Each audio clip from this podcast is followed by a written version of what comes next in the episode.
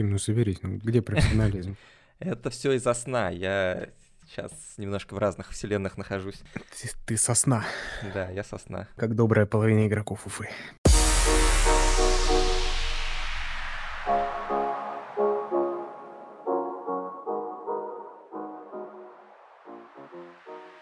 Всем привет, дорогие друзья! Это предматчевый ежеподкаст. У нас впереди Уфа. Есть о чем поговорить, особенно потому, что после Уфы у нас еще и Лиги Чемпионский Red Bull. Как всегда, у меня в гостях Александр Малых. И сегодня мы разберем Уфу и разберем Локомотив. Я думаю, что в основном мы будем разбирать Локомотив, потому что об Уфе у нас особо данных-то и нет.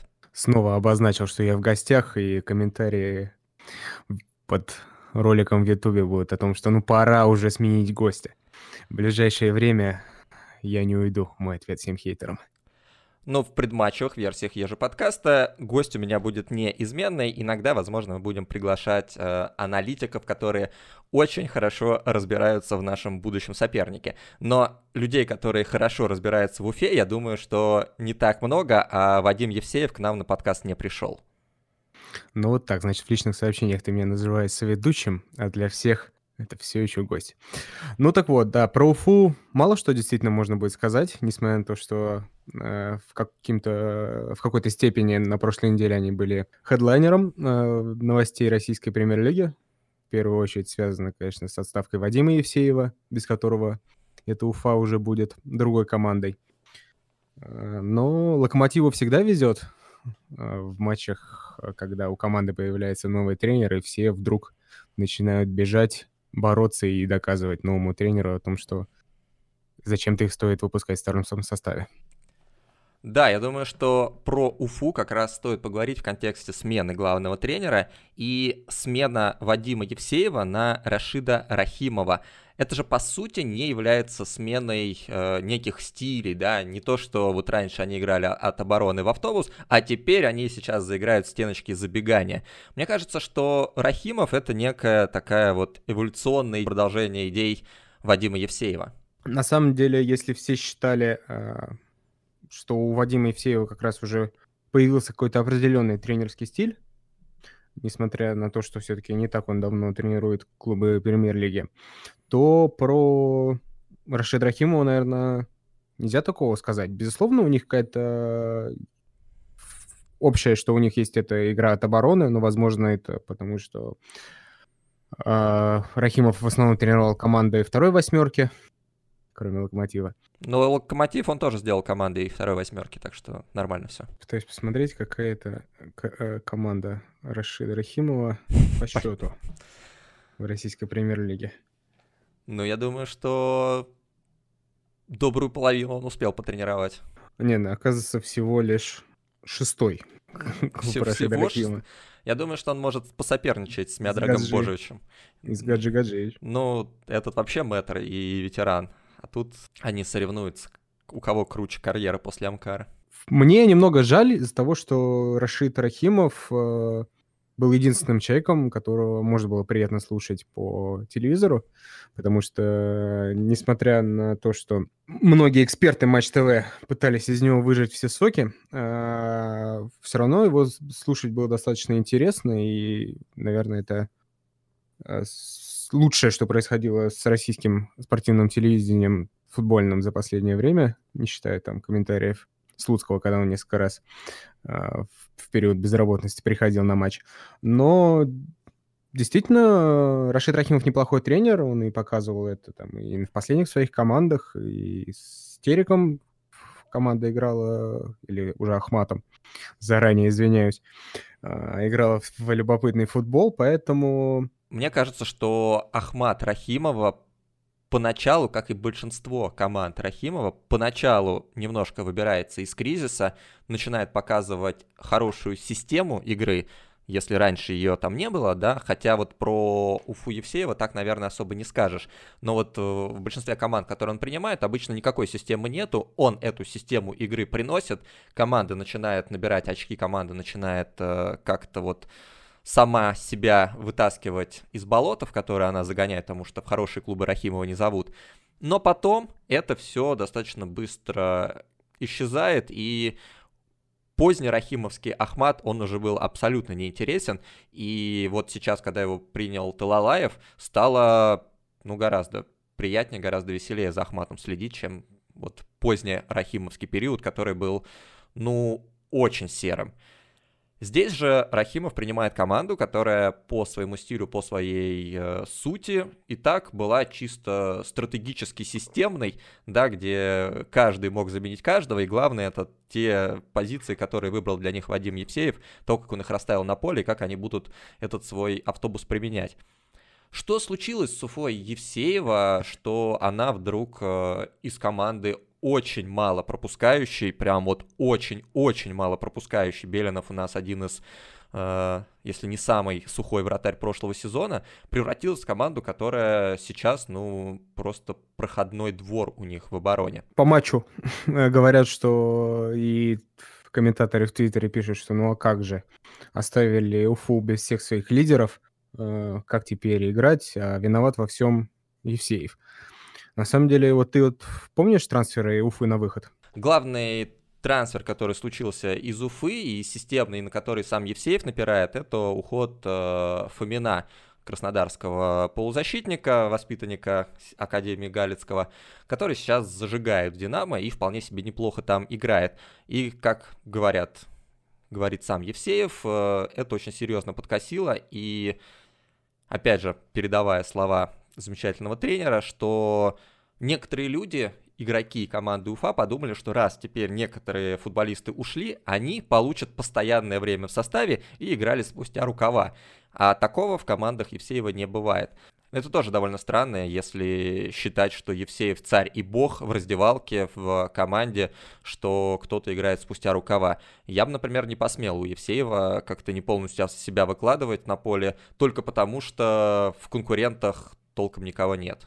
Это значит, что Евсеев тоже немножко упустил ситуацию. Ну, там, на самом деле, кроме Фомина ушли еще и Круговой э, в «Зенит», э, Урунов в «Спартак», как бы несмотря на то, что он там не так много в Уфе сыграл матчей, но, видимо, Вадим Евсеев делал на него определенную ставку тоже в центре поля. Ну и Пуцко, которого, конечно, тяжело про него говорить как э, про ключевого центрального защитника. Э, он ушел в Ахмат. Ну, Я думаю, что эти как раз э, уходы, они не могут быть настолько ключевыми, как уход центральной фигуры Фомина. Ну, потому что круговой крайний защитник, мы знаем, конечно, что крайние защитники могут очень серьезные проблемы доставить, но мы говорим про игру в обороне, и поставить игру для крайнего защитника в обороне, ну, большого ума не надо, и сильных талантов игроков тоже не надо. Это, в принципе, может примерно кто угодно сделать, даже ты в Уфе бы сейчас заиграл на позиции левого защитника. Нет, я претендую на то, чтобы усилить локомотив в это трансферное окно. Ну вот видишь, у тебя даже уровень притязаний серьезно выше. А когда мы говорим о Пуцко, ну тоже, если вся твоя линия обороны держится на Пуцко, то это, наверное, не очень хорошо выстроенная линия обороны. Потому что когда говоришь о линии обороны, все-таки подразумеваешь некую систему, что одного игрока может заменить кто угодно. Мы с этим тоже в прошлом году сталкивались, играли против команды, у которой все защитники играли не на своих позициях, но при этом вполне нормально сыграли, и мы там больше одного гола так и не забили. А, Черевченко тоже недооценивал Пуцко, а потом Локомотив в Лигу Европы не попал. В том самом матче, когда Локомотив проиграл разобранному Спартаку. Там много стечений различных обстоятельств, включая замечательного арбитра Федотова, который сейчас активно пытается обратить на себя внимание в Ютубе различными судейскими аналитиками. Мне кажется, что довел до такой точки, что если поначалу его воспринимали как «Вау, наконец-то появился ар- арбитр, который хорошо нам все разъясняет, до что за клоун, что он опять несет. В погоне за хайпом, поэтому ставьте нам колокольчики, оставляйте комментарии, подписывайтесь. Давай перейдем к локомотиву. Про Уфу в принципе, наверное, много говорить не стоит. Понятное дело, что команда будет очень хорошо пытаться себя проявить перед Рахимовым, но при этом понятно точно так же, что команда будет играть от обороны, команда будет пытаться поймать нас на контратаках и, в принципе, будет делать то же самое, что она делала при Евсееве. Я не думаю, что Маматкулыч даже очень желая победить Локомотив, будет что-то в этой, в этой схеме менять. Ну да, как правило, еще интересно, что э, как правило, когда подобная смена тренеров происходит в командах второй восьмерки, то в первую очередь э, стремятся наладить оборону и уже плясать просто от того, что постараемся пропустить ноль, а впереди что-нибудь забьешь. А тут э, Уфа, бывшая Уфа Евсеева, которая, казалось бы, это не первостепенное дело. Поэтому посмотрим. А так я согласен, что Локомотив должен э, играть от себя, явно не смотреть на то, что происходит там в Уфе, и смотреть, какие изменения произошли в команде за эти две недели. Тогда давай смотреть на Локомотив. И главный, наверное, вопрос — это то, насколько Локомотиву нужно беречься перед матчем с Редбулом. Нам все-таки играть в Лиге Чемпионов. У нас очень жесткий и очень плотный график. Уфа — это соперник, ну, как мне кажется, не самого высокого уровня, и только что буквально получила 6 от «Зенита», и в целом довольно много пропускает. Насколько сейчас нужно выпускать прям вот нашу супер-супер основу? Ну вот мы так сразу близко подошли к теме того, что у «Локомотива» достаточно большие проблемы с комплектованием состава уже, уже в этом отрезке ощущаются.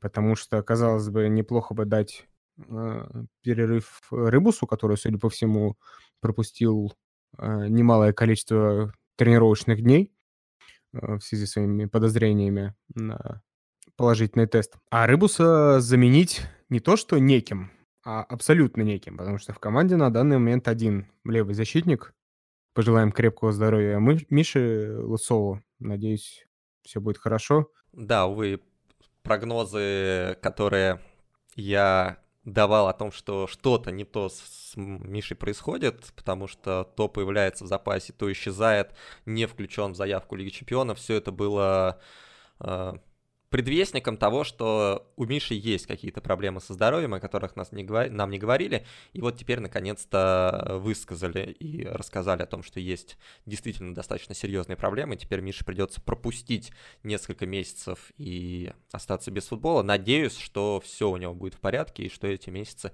помогут ему наконец-то залечиться и выйти на свой уровень.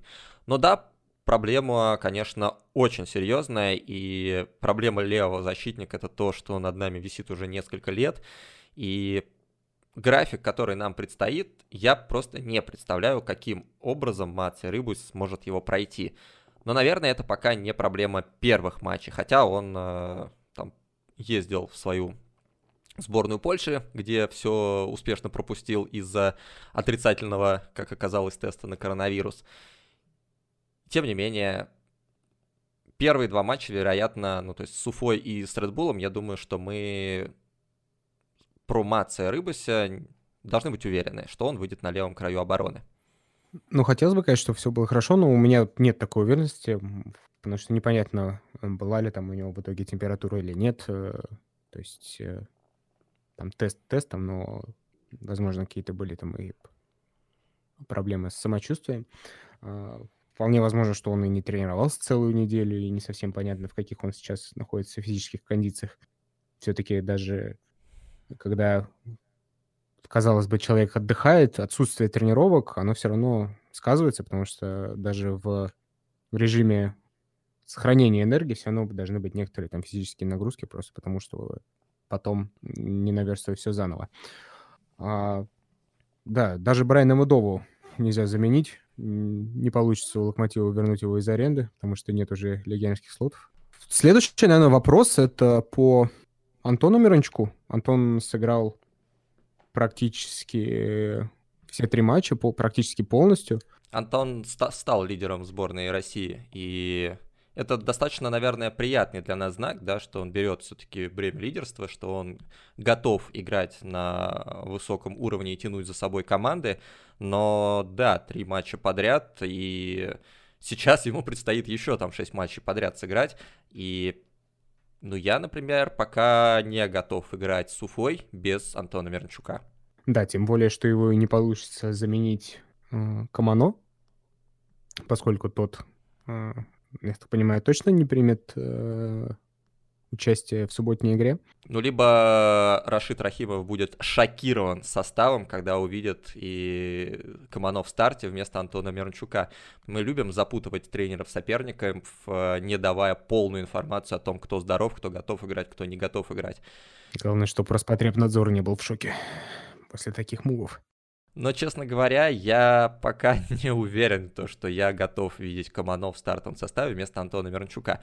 Да, я... мы много говорили про то, что Антон еще не готов заменять Алексея, что Антона нужно догонять брата, что нужно много работать по всей площадке, по всему полю. Но вот пока, как показывает практика, Антон забивает за сборную, Антон отдает голевые передачи за локомотив, и заменять его реально неким, если мы хотим получать результат. Ну, можно было бы, наверное, Рыбчинским, но Николич Рыбчинского вообще не котирует.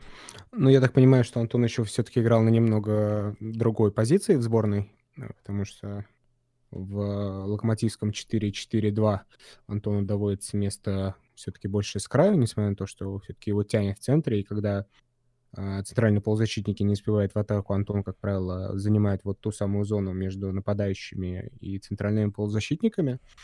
Но я, безусловно, рад за него в сборной, поскольку это а, год отборочного цикла к предстоящему Евро. Хотелось бы, чтобы Антон был там в роли а, основного игрока, но три матча абсолютно ненужных, как мне кажется, на данный момент. Три матча сборных я думаю, что Антону будет нелегко, если придется играть и в субботу, и потом в среду уже в Лиге Чемпионов. Здесь еще накладывается та э, проблема, о которой мы с тобой говорили в самом первом подкасте, то, что Антон Миранчук достаточно травматичный на данный момент, и вполне возможно, что вот ту стрессовую нагрузку в какой-то момент его пятая плюсневая не перенесет.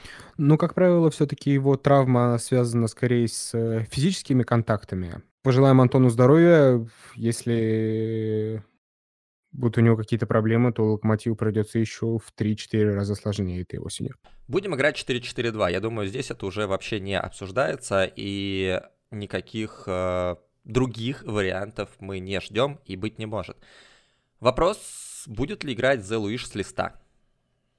А, я думаю, что нет, а, потому что, судя по фотографиям из Баковки, Федор в расположении, тренируется, э, набирает форму. И, надеюсь, его травма оказалась э, не такой существенной. Вот его ежегодная Лига Чемпионская осенняя. А, поэтому я думаю, что все-таки начнем с Эдар Смолов э, в атаке. Но мне, как, наверное, болельщику, хотелось бы больше увидеть э, Зе в старте, но не думаю, что это реально. Но на замену, наверное, мы уже можем надеяться, что он выйдет, да, на последние какие, какое-то количество минут. Мне кажется, что это очень важно в преддверии матча с Зальцбургом, чтобы Зе Луиш получил игровое время, чтобы его дебют пришелся не на Лигу Чемпионскую игру, а там, я думаю, что он уже обязан появляться, если, опять же, не со старта, то на какой-то значительный отрезок времени. Мне кажется, важно, чтобы он немножко футбола прочувствовал в Локомотиве с соперником уровня Уфы, уровня тех, кому он уже неоднократно забивал. Полностью согласен. Э, дебют в Лиге Чемпионов вообще мало кому удается. Там, по-моему, Даня Куликов, один из первых своих таких серьезных минут сыграл в том году в Лиге Чемпионов. Ну, если не считать Кубок России, то, ну, в общем, да. Ну, одно дело, когда ты против Балтики выходишь, другое против... Байера. Байера, да, в домашке, которая была бездарно проиграна. Ну, когда у тебя Куликов выходит против Байера, есть э, определенные вопросы к тому, как комплектуется состав, но это не к сегодняшнему подкасту. Я не считаю, что матч Байеру был проигран бездарно. Но начиная с некоторого отрезка, после того, как счет стал 2-0, уже было грустновато, уже Локомотив мало что мог противопоставить. Вот до этой отметки да. Но опять же, еще раз говорю, мы сегодня не обсуждаем Лигу Чемпионов, не обсуждаем. И у нас еще будет с тобой столько поводов поговорить о Куликове на Лигу Чемпионов, что э, тратить это время во время разговора об Уфе, я считаю немножко нелогичным. Так что ждем гол Зе на 80-й минуте матча с Уфой. И чтобы к первому туру Лиги Чемпионов он подошел еще более веселом настроении, чем он написал сегодня у себя в Инстаграме. Надеюсь, что это будет уже пятый гол ворота Уфы к этому моменту, чтобы это не был опять победный гол на 80 какой-то минуте, когда ты 80 минут просто грызешь ногти и не понимаешь, во что играет команда. Давай сыграем нашу с тобой игру по определению состава. Это будет самое логичное, чем просто прыгать по позициям. Вратарь Гелерми вроде как жив-здоров, вроде как температуры нету, вроде как коронавируса нету, все у него хорошо. Кстати, я бы не был бы так уверен, потому что, опять же, на фотографиях его пока не видать. Ну, надеюсь, он будет завтра готов, но я бы не исключал появление Коченкова завтра. Коченкова. Окей.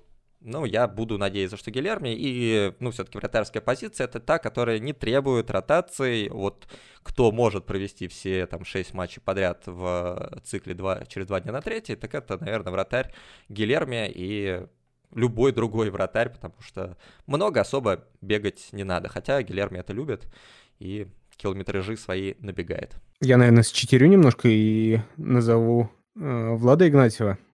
Правда, я не знаю, на какой он позиции будет играть. Я вполне готов поставить его на 3. Если Маций не готов, то это позиция левого защитника, но в то же время я не исключал бы, что Живоглядов может отправиться на скамейку запасных, и мы увидим Влада в старте с правого фланга. Как ловко Игнатьев ворвался в состав и теперь э, называется вторым в числе тех, кто 100% будет играть. Хотя вот два матча назад мы даже особо не прогнозировали его попадание в состав. Ну, Влад здорово провел оба матча. Я думаю, что его появление завтра в старте не, не вызывает сомнений. Дважды MVP э, матча и обладатель двух статуэток. Поэтому ну, насколько игра Влада будет стабильна на таком уровне, а не то, что он выходил доказать Николичу, что, ну, а что ты меня списал-то, в общем-то, я вообще-то хорошо играю в футбол. Не думаю, что Влад выходил исключительно с такой мотивацией доказать Николичу, и вот как бы я что-то доказал. Я бы, наверное, на самом деле не сильно хотел бы, чтобы в этом сезоне Влад наигрывался основным крайним полузащитником, потому что мне кажется, что уже должны выходить на первый план э, другие люди, э, наши более молодые звездочки. А, поэтому я бы хотел, чтобы он заменил Живоглядова, особенно в матче с Уфой. Мне кажется, это будет важно в атаке. Очень хотелось бы, чтобы на позиции крайних полузащитников у нас начали сверкать другие звездочки, но пока у нас Игнатьев и лучший с краю, и лучший в центре э, штрафной, чтобы подставить голову и забить победный гол. Хотя, казалось бы, вроде бы есть неплохие нападающие, которые должны этим заниматься. Но теперь, дай бог, есть Залуиш для тех же самых целей, чтобы подставить свою тыковку и забить гол. Я назову Мурила. Мурила, как у нас заведено, это наш главный центральный защитник. Вроде, опять же, у него все в порядке со здоровьем. Позирует то в пиджаке, то еще в различных э, видах. Вроде как кайфует, получает радость от жизни и готовится к Лиге Чемпионов. Следующим лотом от меня будет э, Стас Макеев. Я думаю, что, э, конечно, можно было бы назвать Крыха, но он почему-то пропустил последний матч сборной Польши, несмотря на то, что вроде как никаких проблем со здоровьем не отмечалось. Но я думаю, что центр поля Локомотива будет однозначным, если, опять же, надеюсь, все хорошо. В отличие от сборной России, сборная Польши очень активно ротировала состав. У них там много позиций менялось. Крых то играл, то не играл. Я думаю, что все-таки это связано именно с тем, чтобы когда у тебя три матча за полторы недели, все-таки дать поиграть всем и ни на кого лишнюю нагрузку не класть. В отличие от того, как это было сделано в сборной России с тем же Антоном Мирончуком. Поэтому спасибо полякам, что дали Гжегожу отдохнуть перед важным отрезком. Да, мне кажется, это полезно. Может быть, сам Крыховик это попросил. Макеев у нас ездил в молодежную сборную России, которая выполнила задачу по выходу на чемпионат Европы. Они большие молодцы. Правда, и отбор в этот раз был несравненно легче, чем во многие предыдущие года, когда наша команда никуда не пробивалась и с 2013 года впервые это сделала. Макеев у нас вышел на поле в одном из матчей, а во втором, по-моему, так и остался в запасе. Так что тоже должен был быть ну, в хорошей, нормальной физической форме, не загнанный и с хорошим настроением. Мне на самом деле очень нравится нынешняя молодежка. Мне кажется, во всяком случае, по именам, это сильнейшая из тех вот времен, когда там еще играли Жирков и был отборочный матч который закончился большим скандалом. Который... Поножовщиной, да. И... Нет, это было с датчанами, и там еще судья сканди... скандинав был, когда там половину наших игроков поудаляли, и мы в итоге бесславно проиграли. В воротах, по-моему, Акинфеев стоял, Быстров, Белелединов, Жорков, вот эта вот вся плеяда там еще молодая играла. Но сейчас в основе молодежки, по-моему, все стабильно играют в клубах РПЛ и далеко не на последних ролях, поэтому мне кажется, что по именам у нас сейчас все очень неплохо. Молодежке пожелаем им удачи на ближайшем чемпионате Европы. Uh, давай тогда я все-таки назову uh, Мация Рыбуся. Ну, просто потому что я не вижу альтернатив на левый фланг. Просто потому что даже если Рыбусь с температурой и в каком-то там полубессознательном состоянии, Никуличу некого выпускать на левый фланг, uh, ну, кроме как Игнатьева, но все это, не знаю, выглядит очень криво и косо. Игнатьев налево, Живоглядов направо, а впереди у него тогда там Камано нету, тоже непонятно кого выпускать. Все это очень не похоже на Николича. Я думаю, что Рыбусь вполне должен быть здоров, вполне должен быть готов для того, чтобы сыграть с Уфой, затем с Зальцбургом, а затем со всеми остальными командами и надеяться, что э, Рыбус вывезет. Еще, кстати, интересно, что раньше всегда было так, что один из центральных защитников Локомотива мог сыграть на фланге, и Печинович часто выходил на левом фланге обороны, на испеченный ФНЛовец. И Хёвидас мы часто видели на левом фланге, в то время как сейчас ни один из центральных защитников в левом фланге не видится. Ну, может быть, э, не знаю, Райковича поставить налево, чисто для того, чтобы стоял на своей позиции, и никто мимо него не мог пройти. Впереди, конечно, это будет, наверное, не очень полезно, если только на стандарты не ходить, но зато сзади, если кто попробует пробежать из игроков Уфы, то огребет. Так, а Крыховика ты, получается, не назвал, раз мы посетили? Пока нет, пока не называл. Ну тогда пусть от меня будет как раз Гжегош. Не будем затягивать эфирное время. Просто Гжегош Крыховик, второй центральный полузащитник на матч с Уфой. Но опять же, у нас Крыховик, а, лидер команды, и мы его прогнозируем на все матчи, да, получается. Либо когда-нибудь ему нужно будет давать отдых. Я думаю, что Гжегош достаточно уже опытный футболист, и я думаю, что он и вполне может а, сам подсказать, а, ну, не то чтобы сам подсказать, а вот, условно говоря, как Чорлука, который хорошо знает э, возможности свои своего тела. Я слышал там не раз много историй, когда Чарли совместно с тренерским штабом выбирал какой-то более там щадящие режимы тренировок и там особенное восстановление. Поэтому я думаю, что Гжегош, если будет чувствовать какой-то э, дискомфорт. Я думаю, что вполне может пропустить какой-то матч. И я на самом деле думаю, что Даня Куликов в схеме 4-4-2 на несколько матчей вполне способен его заменить. Я думаю, что тут Даня первый игрок ротации. Тогда дальше я продолжаю края обороны. Я по-прежнему считаю, что Дмитрий Живоглядов у нас выйдет на правом краю. Он у нас Э, в качестве главного человека на афише матча, показывает на эмблему локомотивскую и вообще представлен как будущий герой матча с Уфой. Так что я, например, вполне допускаю, что именно в матче с Уфой, который он отдал определенное количество лет своей жизни, э, живой может вполне хорошо сыграть, может быть, и опять же какой-нибудь голевой навесик сделать, может быть, э, какую-то важную роль в этом матче сыграть в целом вполне его уровень. Следующий тогда Смолов. Судя по всему, он тренируется, у него уже нет каких-то противопоказаний к появлению на поле, поэтому я думаю, что он сейчас на данный момент основной нападающий команда для Николича, и не вижу ничего, что помешало бы ему выйти в старте в субботу. А, я думаю, что в паре со Смоловым выйдет Эдер, Здесь пока мы ничего не ломаем, ничего не придумываем.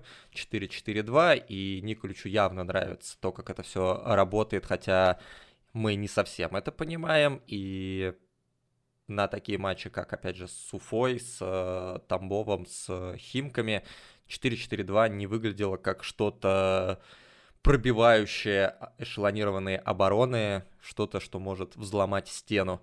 Но, тем не менее, если мы пытаемся предугадать Николича, то, я думаю, больших здесь секретов быть не может. Единственный вопрос в готовности Зе Луиша, а я думаю, что пока приехавший только во вторник в Москву Зе Луиш сходу с листа войти в старт вряд ли сможет. Хотя был уже пример э, Камано, которого там поставили сразу в состав через короткое время после того, как он прилетел. Но потом он из этого состава вылетел. Ну и получается, у нас осталось последнее место, которое я отдам Антону Мирончуку, несмотря на то, что, наверное, чуть больше хотел бы увидеть э, Диму Рыбчинского, либо, возможно, даже Рифата. Но, опять же, да, вспоминая, что мы играем предугадайку Николича, то я думаю, что Антон будет в старте. Ну, Рифат или Дмитрий Рыбчинский, возможно, если Игнатьев уйдет все-таки на позицию крайних защитников, либо вместо Мация, либо вместо Живоглядова, тогда освобождается одно место в атаке, которое как раз займет либо Рифат, либо Дмитрий Рыбчинский. Я тоже думаю, что примерно так оно должно быть, но вырисовывается, что на Уфу мы выставляем почти полностью основы, играем от себя, от своих сил, от своих сильных качеств, не заботясь о том, что через 3-4 дня нам лететь в Австрию, лететь в Зальцбург и играть там один из важнейших матчей всего группового этапа.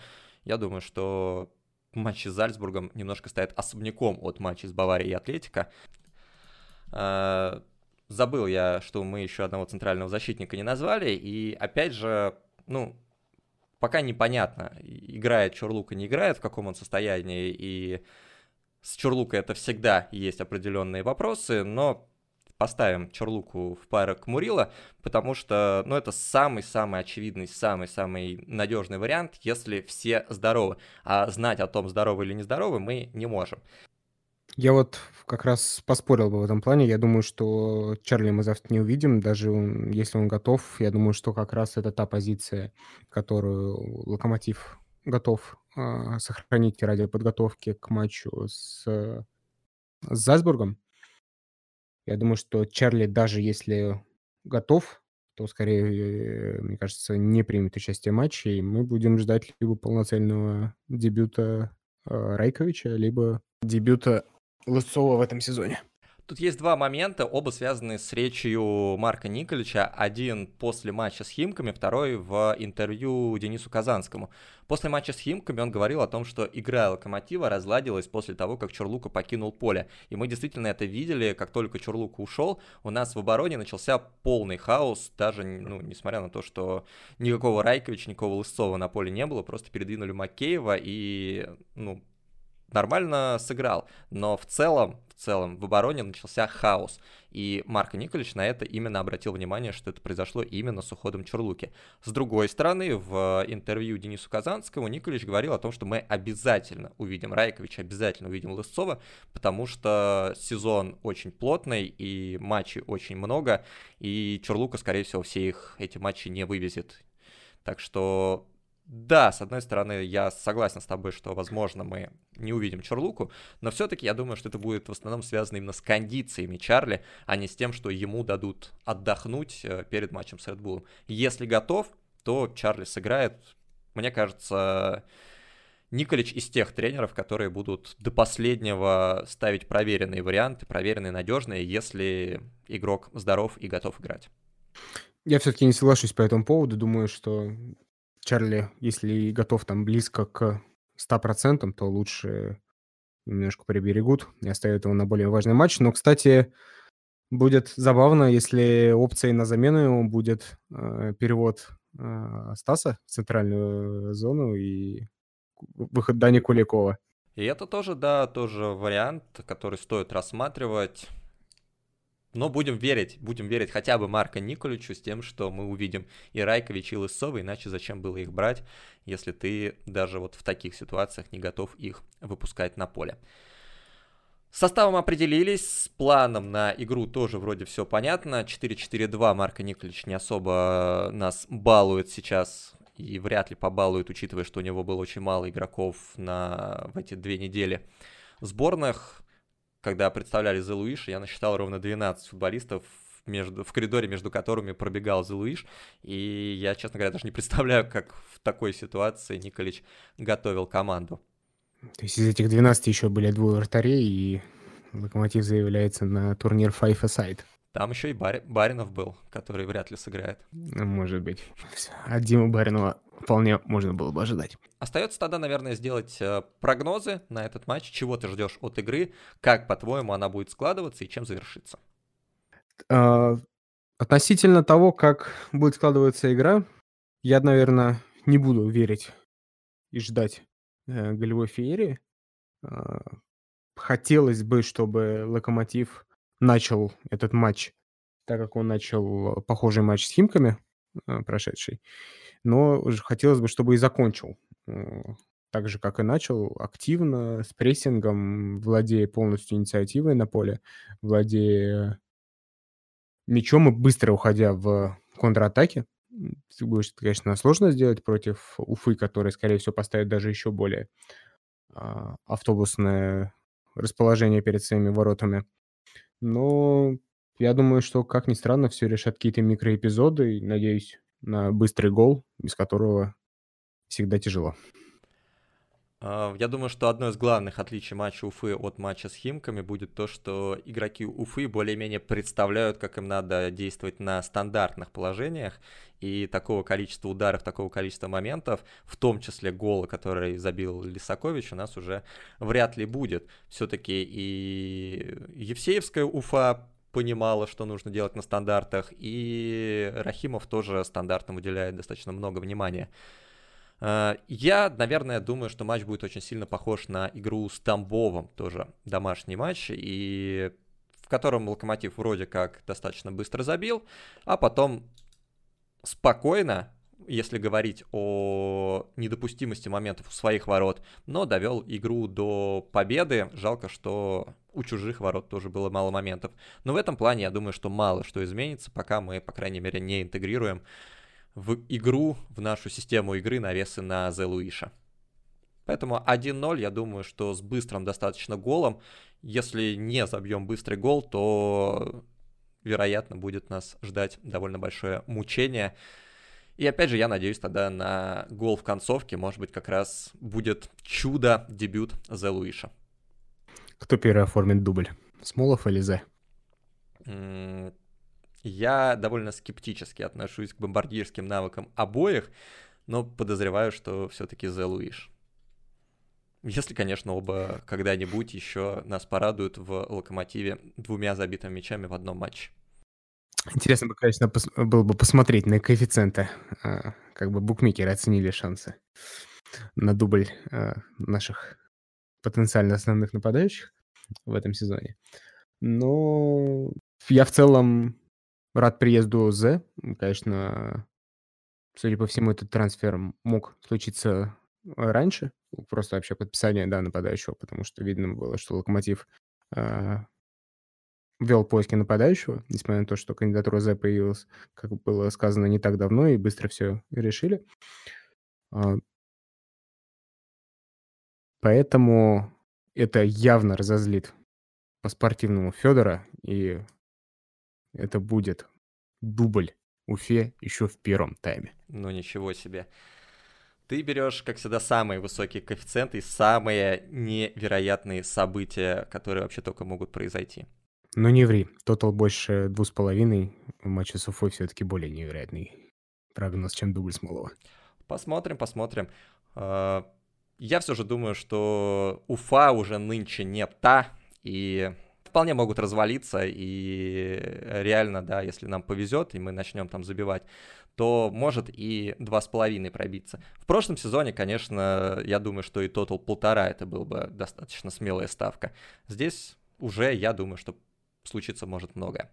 Все, я думаю, что мы проскальпировали Уфу и разобрали ее по косточкам. Замечу, что с тех пор, как появились ежеподкасты перед матчем, э, Локомотив стал побеждать и выносят всех своих соперников с разгромным счетом 1-0 или с разницей в один мяч, но тем не менее. Так что я надеюсь, что эта традиция продолжится, пока мы выпускаем еже подкасты перед матчем. Оставайтесь с нами, у нас еще скоро выйдет выпуск про Red Bull Зальцбург, благо теперь матчи у нас выходят подряд один за другим и не успеет отгреметь матч с Уфой, мы уже запишемся перед Зальцбургом и уже расскажем, как играть с ними, как побеждать их и что вообще из себя представляет эта команда.